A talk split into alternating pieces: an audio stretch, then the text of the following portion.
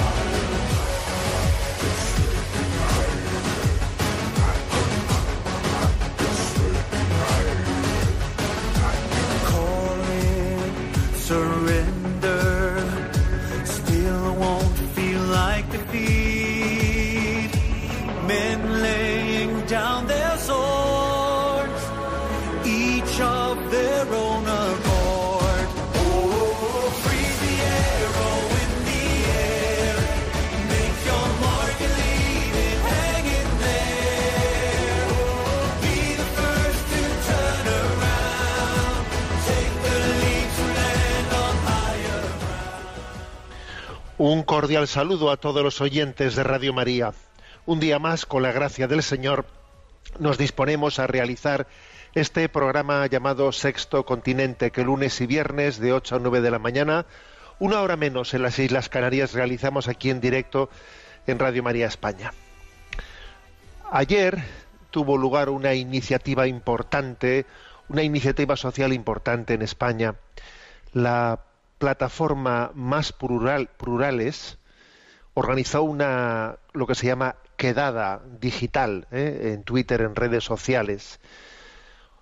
Una acción conjugada, pues que duró dos horas eh, en, en redes sociales, subrayando la denuncia a una, a una ley que continúa su tramitación y según continúa su tramitación, me refiero a la ley de educación o lo que se conoce como ley CELA, pues eh, según continúa su tramitación cada vez va siendo más y más y más eh, todavía decantada en contra de la libertad educativa. Esta llamada ley CELA, que técnicamente se conoce con- como LOMLOE, pues está rompiendo, digamos, todos los, eh, todas las barreras, las barreras mínimas en las que los padres podían amparar su derecho, su derecho educativo. Y bueno, pues un servidor también quise hacerme presente en esa, en esa quedada, en, esa presencia en Twitter, intentando, ¿no? Que desde, bueno, pues eh, esos eh, hashtags que, que se realizan más plurales, Stop Ley Celal, eh, Libertad de, de- Educación, bueno, pues se hicieron presentes en redes sociales y el saludo de partida de este, de este programa Sexto Continente, en el que también trataré esta cuestión, pues es este mensaje que un servidor envió ayer en redes sociales, ¿no?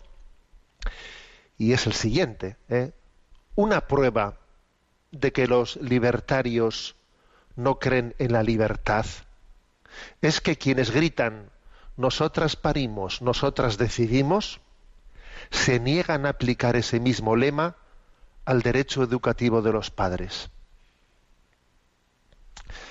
A ver, vamos a ver. ¿Cómo es posible que quien hace suyo el eslogan, el lema, nosotras parimos, nosotras decidimos? ¿Cómo es posible que quien afirma tal cosa luego niegue el derecho de los padres a educar a los hijos? ¿Por qué no se dice nosotras parimos, nosotros educamos a nuestros hijos? Pues no, fíjate tú. ¿Eh? Los padres traen los hijos al mundo, pero que eh, se les niega el derecho educativo. Va a ser el Estado el que los eduque.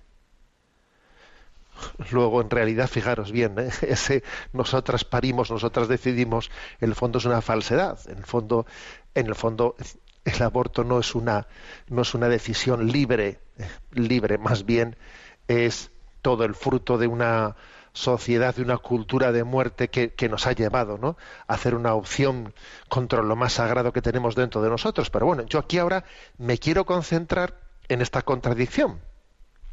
¿Cómo es posible que al mismo tiempo que este gobierno está, eh, está anunciando, pues todavía no una reforma de la ley del aborto para que sea un aborto más absolutamente sin ningún tipo de cortapisa, nosotras parimos, nosotras decidimos, ¿cómo es posible que al mismo tiempo niegue el derecho educativo de los padres?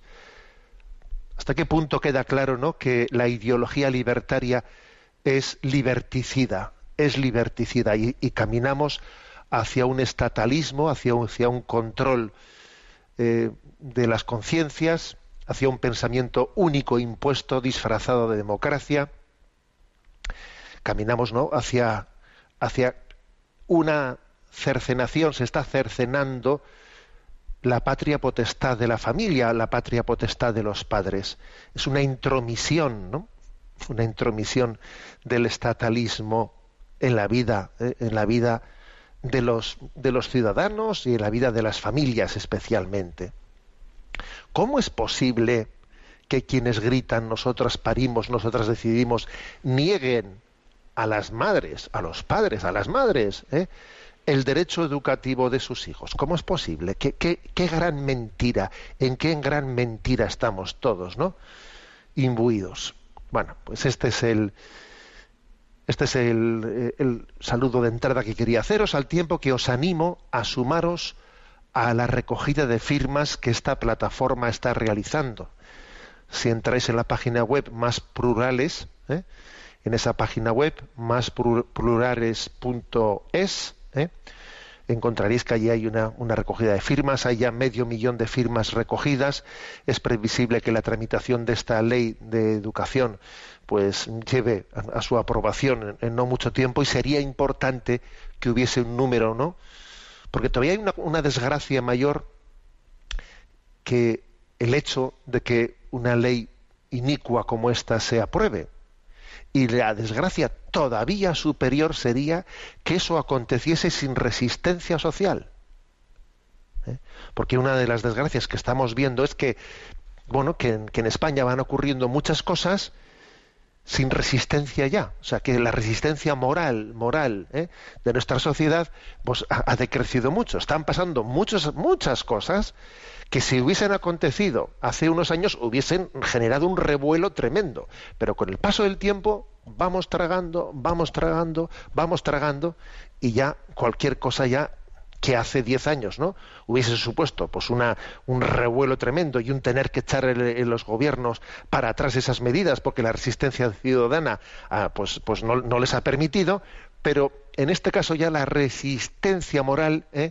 es muy débil es muy débil. ¿eh? Se va poco a poco anestesiando la capacidad de la sociedad de resistencia moral. ¿eh? Por lo tanto, os animo eh, a participar en esa recogida de, de, firmas desde la página web más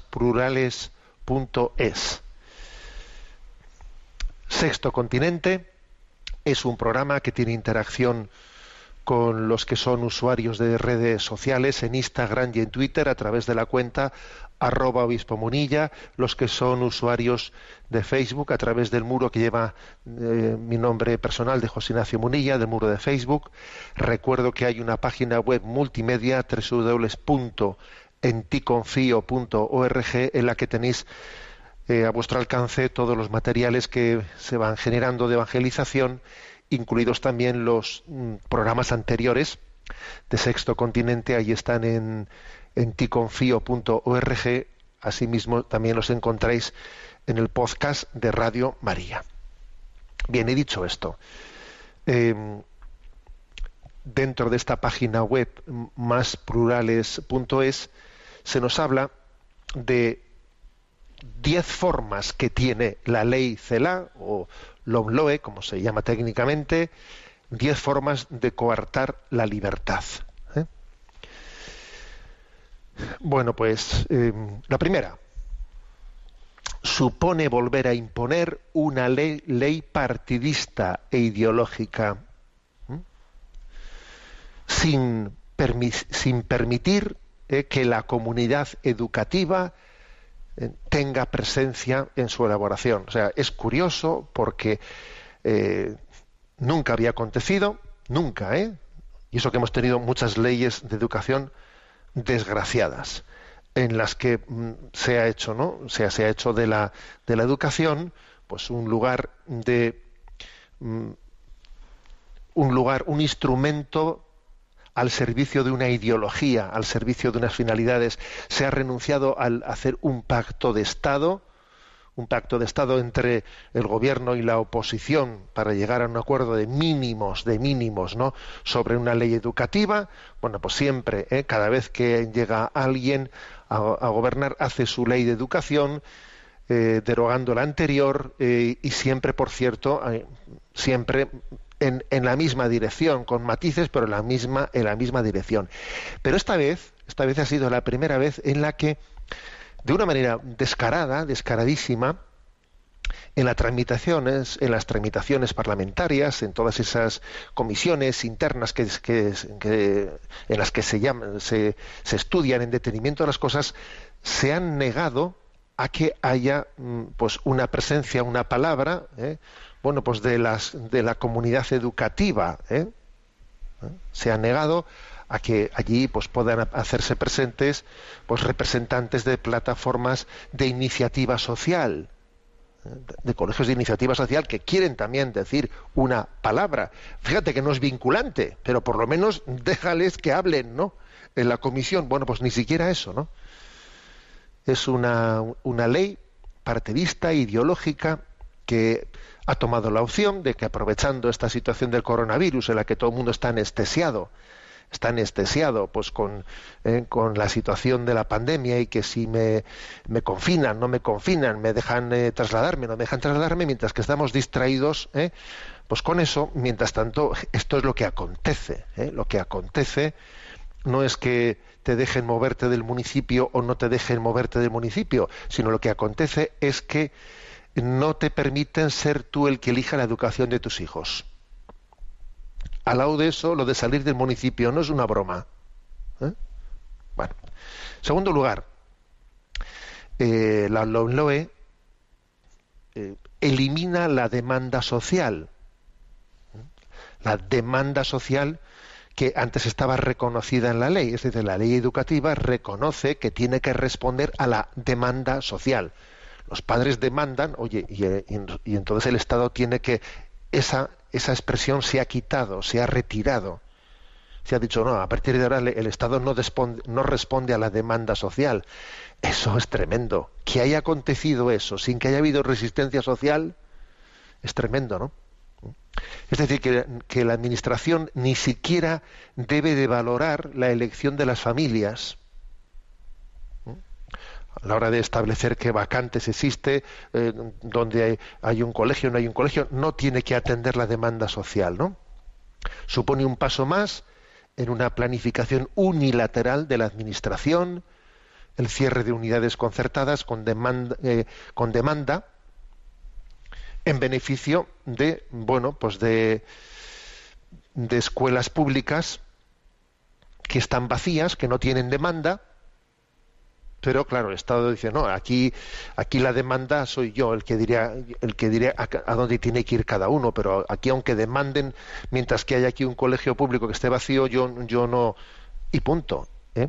y punto o sea estamos hablando de algo que es verdaderamente grave la renuncia o sea el rechazo del concepto de responder a la demanda social tercer lugar se inventan un término no han rechazado o sea han han mm, de hecho desaparecer del mapa el término demanda social que siempre estuvo presente en las leyes anteriores y a cambio de él han puesto un término nuevo que se llama derecho a la educación pública. Ojo, tú tienes derecho a la educación pública, pero a, ninguna otra cosa.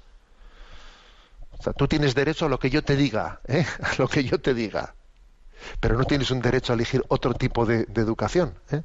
El, único derecho existente en realidad es el derecho a la educación. Yo tengo derecho a la educación. No, no, no. Tú tienes derecho a la educación pública. ¿eh? Es que mm, nos cambian el agua de la pecera sin que los peces se den cuenta. Es que fijaros lo que acontece ahí, ¿no? Cambiar el término demanda social por derecho a la educación pública. Cuarto aspecto, se vuelve a postergar la enseñanza de la religión.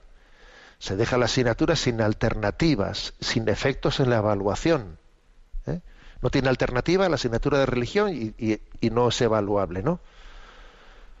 Bueno, está claro que es, que es ir poniendo palitos y palitos ¿eh? en la rueda pues para intentar descarrilarla. ¿eh?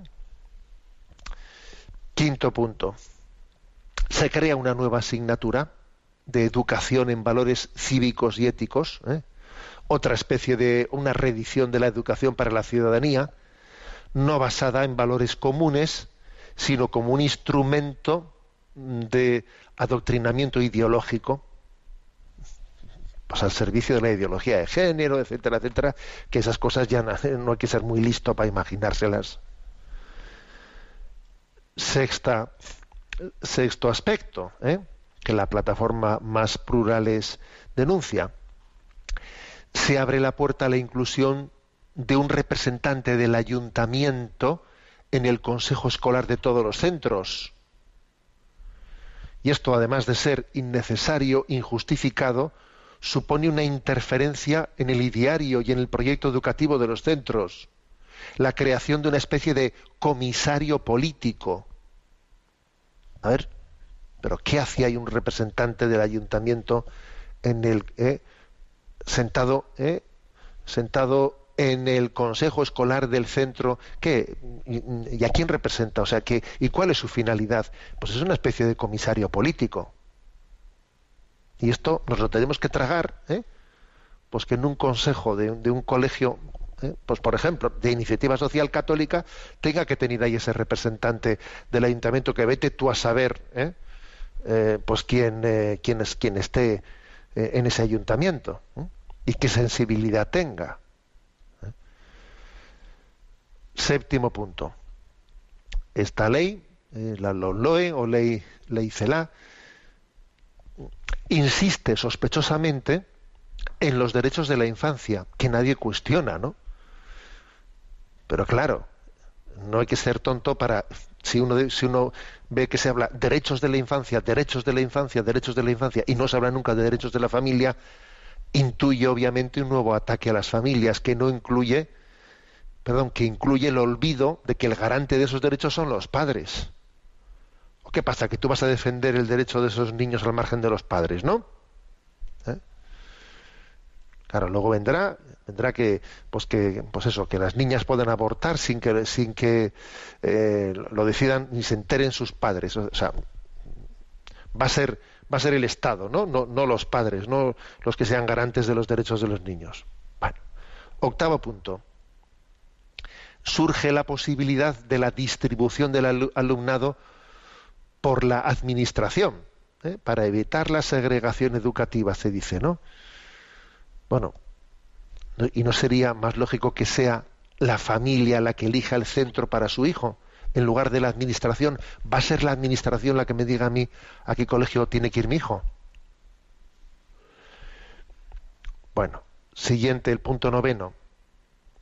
Hay una ausencia de autonomía de los centros. En realidad, eh, pues claro, es, un intervencionismo, una centralización, una injerencia, una desconfianza sin margen de autonomía para los centros. Aquí un centro está a lo que le digan, ¿no? Desde, desde la administración pública. Cuestiona, obviamente, finalmente, no el punto décimo, la LOE, esta ley cuestiona la supervivencia de muchos de los centros específicos de educación especial. Bueno, que sabéis que esta ley los deja absolutamente desamparados. Existen muchos centros de educación especial, pues para, pues para niños, adolescentes, jóvenes con distintos niveles de discapacidad, en los que sus padres están encantados, ¿eh? están encantados de que sus hijos tengan esa educación específica. Y ahora viene esta ley y dice, pues no, pues esos centros no, ¿eh? no tienen ningún tipo de reconocimiento, sino que esos pues esos eh, niños, adolescentes, jóvenes con distintos niveles de discapacidades se integran en la, en la escuela eh, común con todo el resto del mundo, ¿no? Bueno, eso tendrá que decidir los padres, ¿no? ¿O es que tú deseas el bien de esos niños discapacitados más que los padres? Si tú lo que querías es que hubiesen abortado, vamos a ser claros, y no han abortado. ¿eh? tú estabas generando una cultura de muerte para que los discapacitados no naciesen y ahora tú pretendes que vas a, vas a custodiar mejor su educación que los padres que decidieron que, viviesen. ¿A dónde vamos? ¿Eh? Bueno, como veis, ¿no? Pues este es un tema muy serio. Lo que ocurre es que están aconteciendo tantas cosas en tan poco tiempo, mientras que estamos distraídos, que claro, eh, que es que, es que posiblemente nuestro nivel de resistencia, de resistencia social, moral, pues se, está viendo muy debilitado, ¿no? Por lo tanto, os animo a todos. ¿eh? Este es un tema serio. Tomadlo, tomémoslo como, como un deber de conciencia, pues de, bueno, alguien diría ciudadana. Bueno, yo, yo soy obispo ¿eh? y vamos a hablar como un deber de conciencia cristiana. Es verdad que la plataforma más plurales, en ella no solo está presente la, la escuela católica, ¿eh? sino está presente también todas las iniciativas de iniciativas sociales no, no católicas, ¿eh? también pues, pues laicas, porque obviamente este ataque, este ataque va contra la iniciativa social en su, en su conjunto, aunque todos sabemos que a quien verdaderamente le tienen ganas, a quien le tienen ganas es a la educación, a la educación católica. ¿Por qué? Pues porque el catolicismo es el que se resiste en este nuevo orden mundial del pensamiento único, el catolicismo es el que se resiste a pasar por el aro del pensamiento único. Entonces, pues os animo a tomarnos en serio eh, esta iniciativa, esta participación, esta colaboración en esta iniciativa ¿eh? de recogida de firmas, en esta iniciativa de más plurales es. Medio millón de firmas recogidas, pero sería importante ¿no? que, sean, que sean muchas, muchas más. Bueno, como el tema que hemos hablado, eh, sé que es un tema duro y que a alguno se le habrá encogido un poco, eh, se le habrá encogido el corazón, vamos también eh, a ensancharlo con ese canto de el aleluya. Una versión eh, de, las tantísimas versiones que hay ¿no? de ese Aleluya de Leonard Cohen es la que Il Divo eh, tradujo y expresó de la siguiente forma.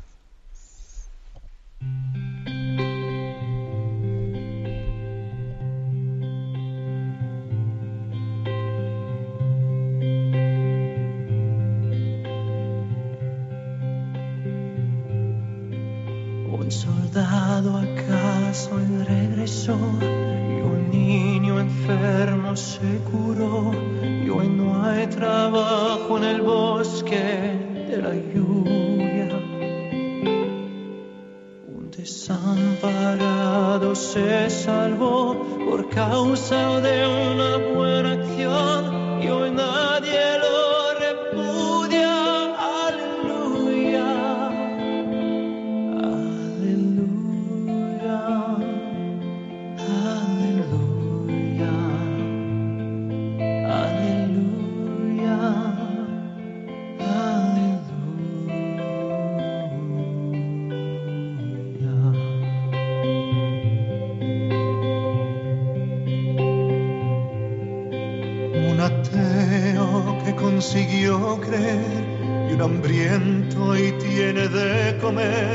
y hoy donaron a una iglesia una fortuna. Que la guerra pronto se acabará, que en el mundo al fin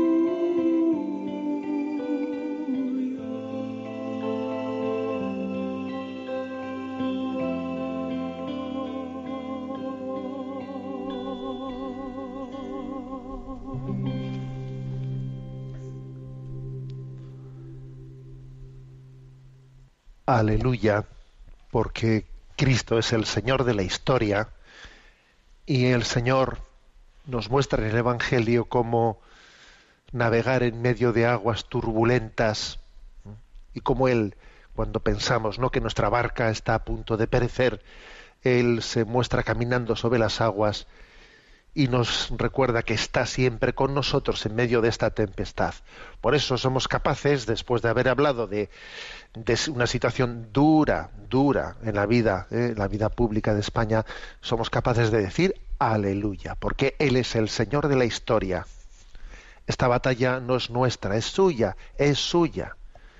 Y entonces nosotros lo que, nos, lo que tenemos que hacer es ponernos a su servicio y discernir eh, bajo la luz del Espíritu Santo. Bueno, damos un paso más. El programa anterior de Sexto Continente comenzamos eh, la presentación de la carta pastoral de los obispos de la provincia eclesiástica de Pamplona, El desafío de la soledad. ¿eh? Es una carta que hemos escrito, pues también el obispo de, eh, pertenecemos a esta provincia eclesiástica de Pamplona, también el obispo de La Rioja, el de Jaca y el de San Sebastián.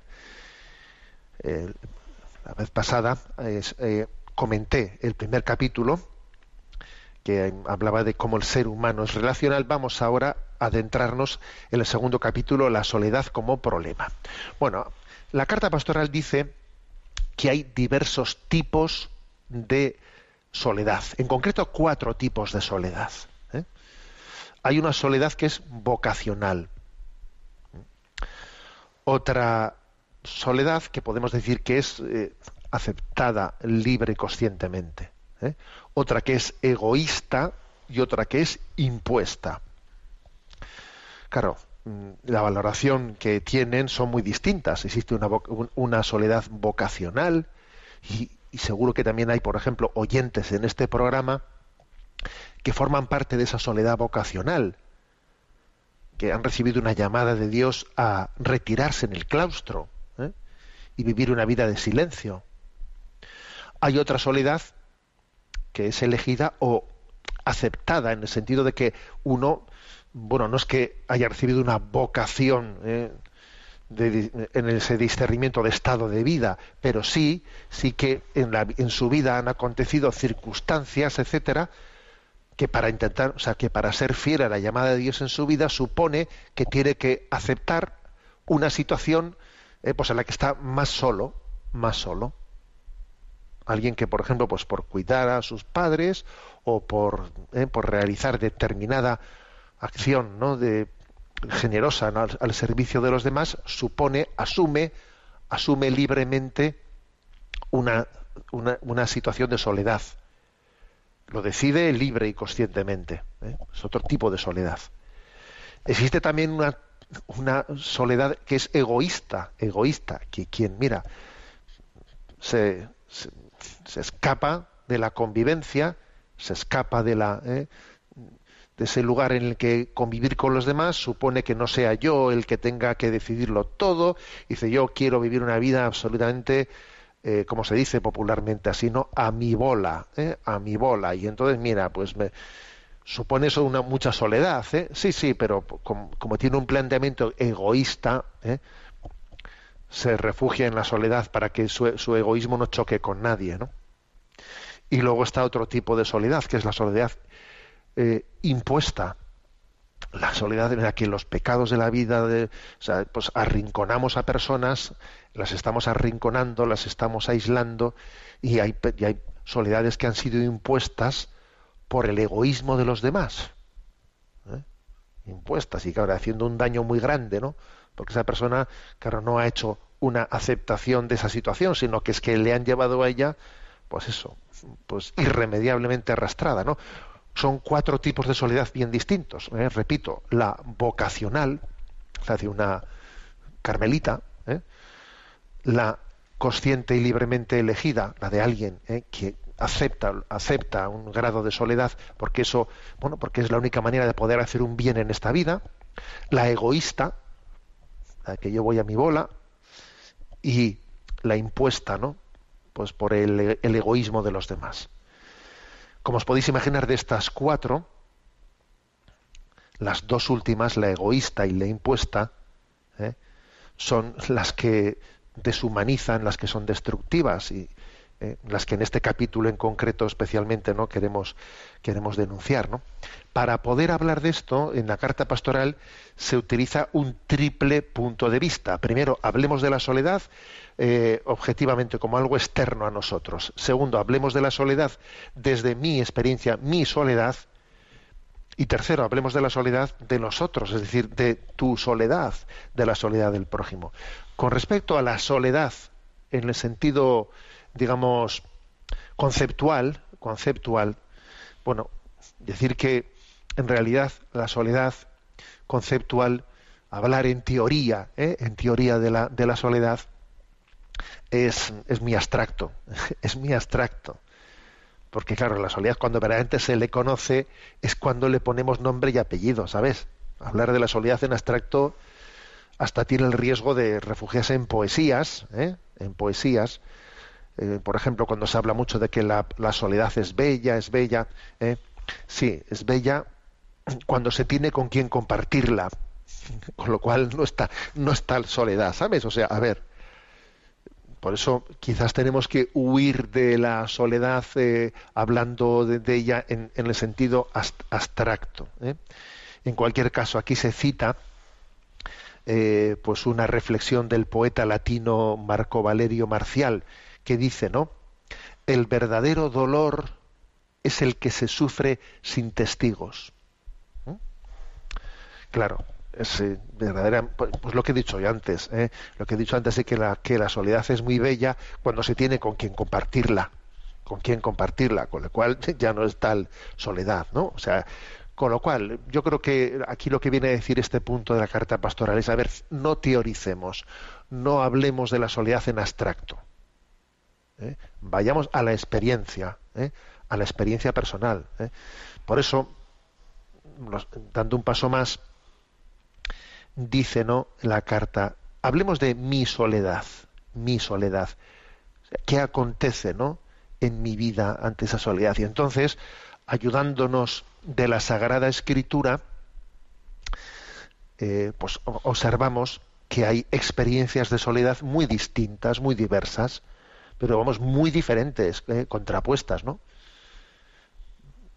Existe, por ejemplo, ¿no? Pues un texto de la Sagrada Escritura que es Deuteronomio 32, 10, en el que dice cómo Dios sale al encuentro de su pueblo y dice, lo encontró en una tierra desierta, en una soledad poblada de aullidos.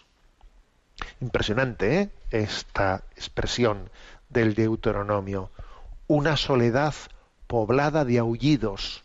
Existe una soledad que es terrible porque está llena de aullidos, ¿no? Aullidos de sufrimiento, aullidos de aullidos que en el fondo están manifestando eh, pues la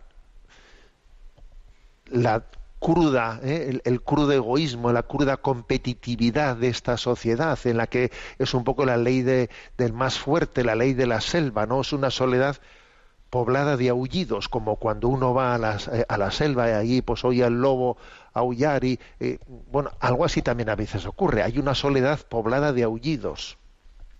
Aullidos de nuestros miedos, de nuestras amenazas, de tantas amenazas que acontecen, riesgos, incertidumbres, nos sentimos acechados, hay una soledad poblada de aullidos. Luego la experiencia, ¿eh? la experiencia nuestra es que la soledad suele ser un sitio en el que se manifiesta mm, en gran manera nuestra vulnerabilidad, que nos sentimos atacados, nos sentimos acosados, ¿no? Sentimos el miedo de, de, de que la soledad nos hace vulnerables. Los encontró en una tierra desierta, en una soledad poblada de aullidos. ¿eh? Deuteronomio 32.10. Sin embargo, sin embargo, también se refiere en la carta pastoral que existe también, claro, experiencias distintas, que también cuando alguien ha tenido el encuentro con Dios, desde la, desde la experiencia mística, se ha podido vivir la soledad de una manera muy distinta.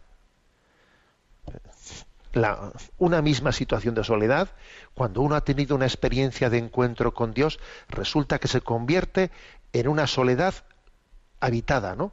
En una soledad sonora, soledad habitada o soledad sonora. En el cántico espiritual de San Juan de la Cruz, ¿eh? en ese que habla de una noche sosegada, se utiliza ese término, el término de una soledad sonora. ¿Por qué? Porque es una soledad habitada, habitada con la presencia de Dios, en la que se oye el eco del amor de Dios y de las personas amadas. Entonces, oye, qué diferencia, ¿no? Que una soledad sea una soledad poblada de aullidos o que tu soledad sea una soledad sonora, una soledad habitada, ¿eh? en el que oyes eh, el eco ¿eh? de, esa música, de esa sinfonía que es el amor de Dios y, el de tus hermanos. ¿Qué diferencia de experiencia tan distinta? ¿Cómo son mis soledades? ¿Cómo, cómo es mi experiencia de soledad? ¿Se parece más a una soledad poblada de aullidos? ¿O se parece más a esa soledad sonora del cántico de San Juan de la Cruz, una soledad habitada? Bueno, em, esto eh, que es esta mística cristiana de la soledad, pues es verdad que algunos la han recibido, ¿no? Como una vocación muy especial, lo decíamos antes. Eh, por ejemplo, pues aquí se refiere eh, a, los cartujos, ¿eh? a los cartujos. Y aquí hay una cita de, un discurso, de una, de homilía que pronunció Benedicto XVI a la cartuja en el año 2011. ¿eh? Y entonces, bueno, pues habla de, de esa mística, ¿eh? de esa mística de la soledad habitada, de esa soledad sonora. Pero pero evidentemente, evidentemente, el hecho de que pueda haber experiencias tan distintas, de una soledad poblada de aullidos, o una soledad sonora y habitada, a ver, ¿eso qué, quiere decir? Que la soledad, la soledad es una situación en la que el hombre, el hombre se, se tiene que encontrar con la realidad de su desnudez. Porque muchas veces ¿eh? fuera de la soledad, tapamos los problemas interiores, los tapamos pues de muchas maneras, ¿no? A veces con relaciones frívolas con los demás estoy tapando el problema, pero de repente cuando eh, te quedas sin falsas seguridades, te quedas sin, ¿eh? sin esas personas o recursos en los que estás disimulando tu soledad, cuando te quedas desnudo ante ti mismo, entonces es cuando de repente dices, a ver, ¿mi soledad qué es? ¿Poblada de aullidos? ¿O mi soledad está llena de Dios? Y Dios a veces permite situaciones de crisis en las que se nos caen ¿eh? las, eh, las falsas seguridades en las que nos apoyamos para que te veas desnudo y entonces uno vea la realidad, la cruda realidad, y diciendo, a ver, mi soledad, ¿de qué tipo es eh, existencialmente? ¿Es poblada de aullidos? o es una soledad sonora habitada. Y es importante que no nos, eh, no nos escondamos detrás de falsas caretas, sino que seamos capaces de, de descubrir cómo es, ¿no? cómo es nuestra soledad. En realidad no nos conoceremos a nosotros mismos hasta que no nos quitemos esas caretas y descubramos cómo es mi corazón en la soledad. ¿eh? Repito, si poblada de aullidos, o si es una soledad sonora y habitada. ¿eh? Bueno, y en tercer lugar, en tercer lugar también hay que decir que la soledad hay que referirla no solamente a mi experiencia, sino que también hay que hay que percibir a mi prójimo, a mi prójimo en soledad, lo cual supone que la situación existencial de soledad de los que nos rodean es una llamada, una llamada a salir de nosotros mismos, es una llamada a la comunión, es compartir el misterio desgarrador de la soledad de los demás desde la profundidad del corazón, es percatarnos de que hemos sido creados para la comunión, nos ayuda a salir de nosotros mismos, a tener, siempre tenemos ese riesgo de, estar cerrados en nuestro bucle, nuestro bucle melancólico. ¿Cuántas veces no el, el salir al encuentro de los demás nos ha rescatado de nuestro ese bucle melancólico en el que a veces nos, eh, nos, refugiamos, ¿no? Y por cierto, en esta carta pastoral se hace referencia a la advocación, bueno, a, la advocación de nuestra madre en el misterio, me refiero a nuestra madre del cielo, a la Virgen María, en ese misterio de la, de la soledad. Sabéis que hay una advocación de la soledad, que en el fondo pues es una especie de... Eh, mm, está muy ligada a Nuestra Señora de los Dolores, ¿no? Nuestra Señora de, la Soledad. Eh, y que también está ligado a los siete dolores de la Virgen María. Los siete, el último de los dolores de la Virgen María es el de la soledad, el del entierro de Jesús en el que ella se queda sola, ¿no?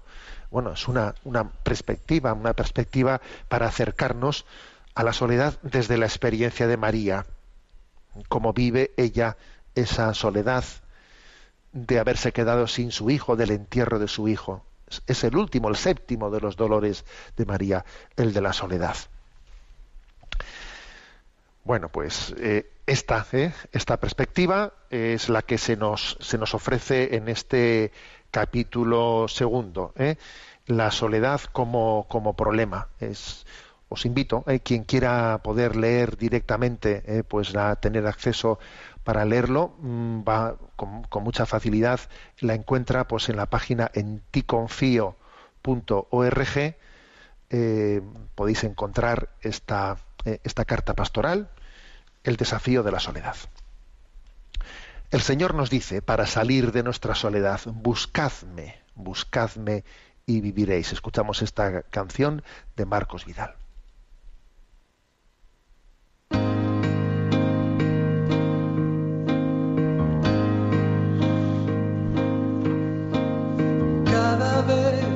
más violencia, más maldad en la tierra.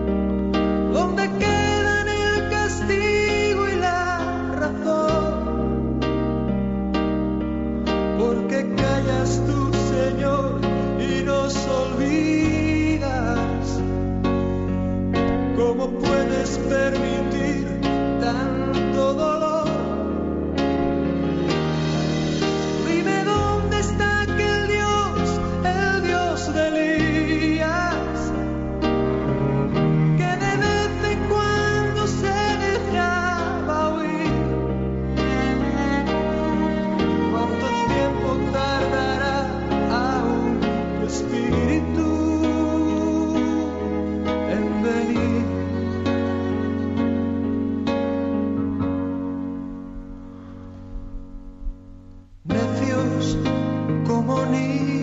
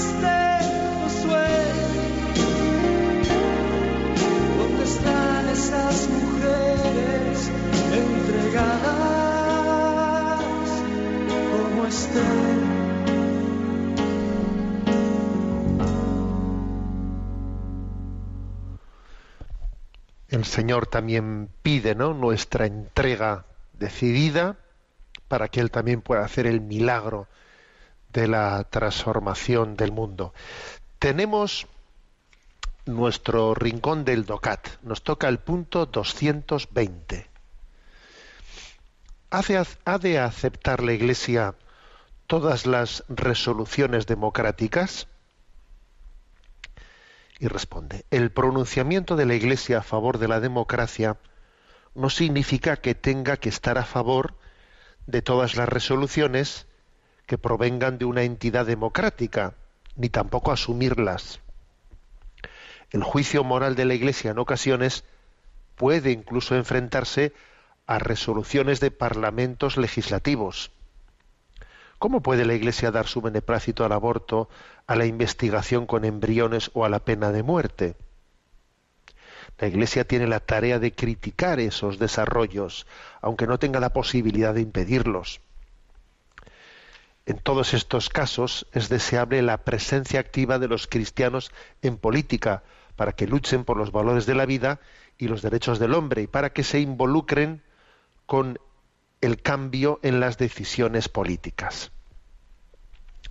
Bueno, la doctrina social de la Iglesia sí hace una afirmación eh, favorable a la democracia como sistema eh, de gobierno, pero claro, eh, lo que no lo que no hace es asumir ¿no? la democracia como forma de pensamiento. No, la, la democracia es una forma de, de desarrollo práctico, ¿eh?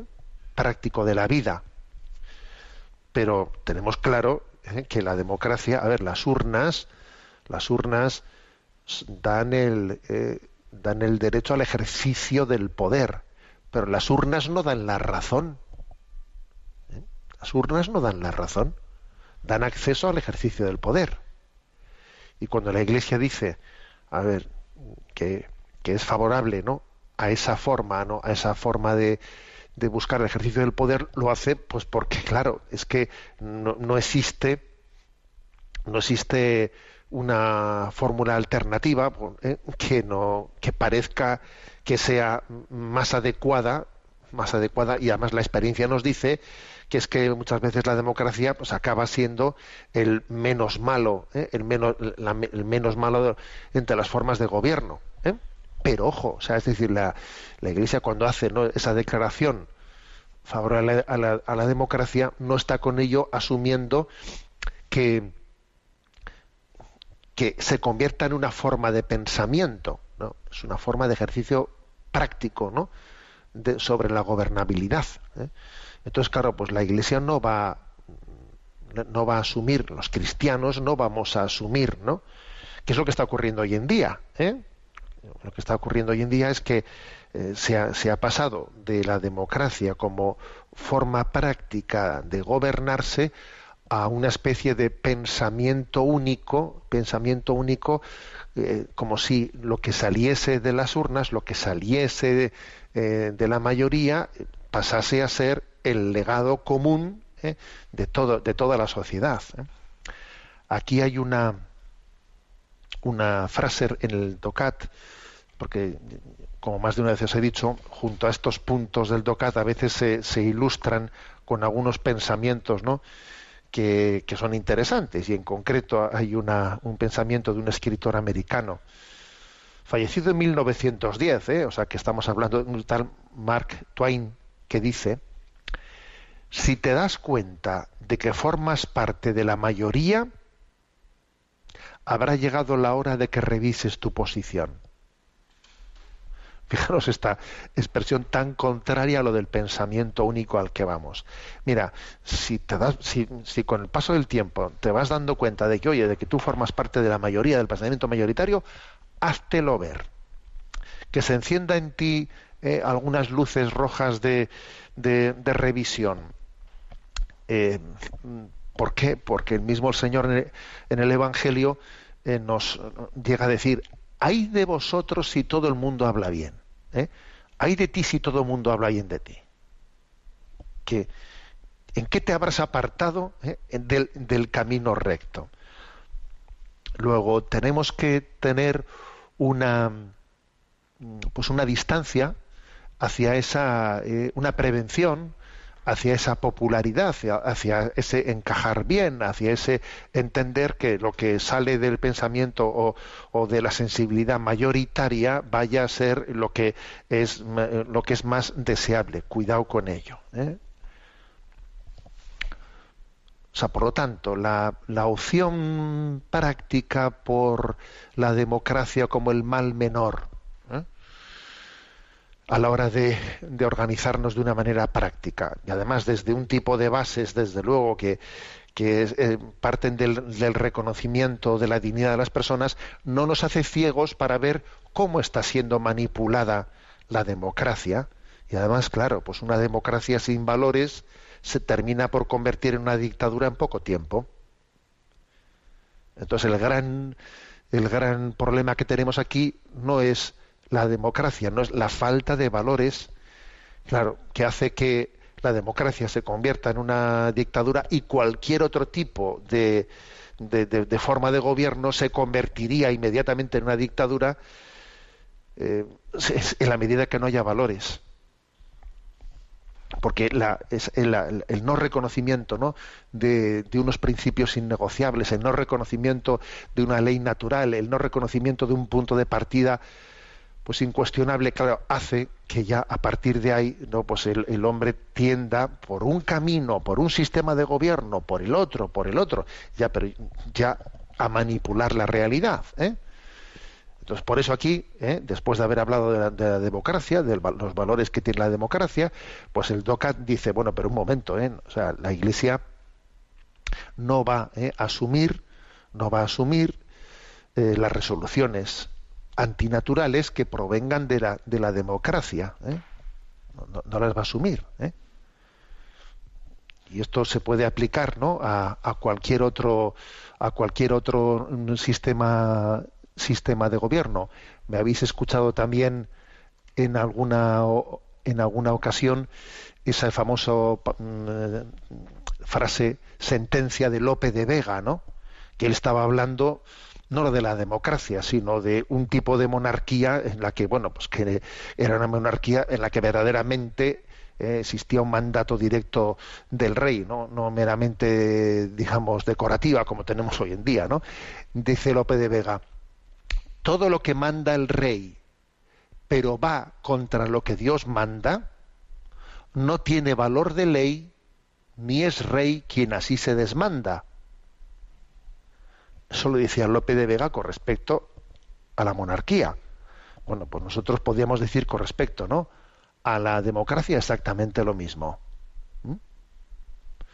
Todo lo que manda la democracia, pero no va, pero va contra lo que Dios manda, no tiene valor de ley ni es democracia quien así se desmanda. O sea, se puede aplicar ese mismo, ¿eh? esa misma sentencia de Lope de Vega a todo tipo de sistemas de gobierno. Porque, repito, la democracia no, no da la razón. La democracia es un sistema como los demás que dan un acceso al ejercicio, eh, al ejercicio del poder. Y luego tú tienes que ejercerlo bien. Claro, si no lo ejerces bien, eh, el sistema no garantiza que tú lo ejerzas bien. El sistema te, posibilita ejercerlo bien, pero también lo puedes ejercer mal. Bueno, algo obvio, ¿no? Pero que es, que es lo que nos recuerda este punto 220 tenemos el tiempo cumplido. Me despido con la bendición de Dios Todopoderoso. Padre, Hijo y Espíritu Santo. Alabado sea Jesucristo.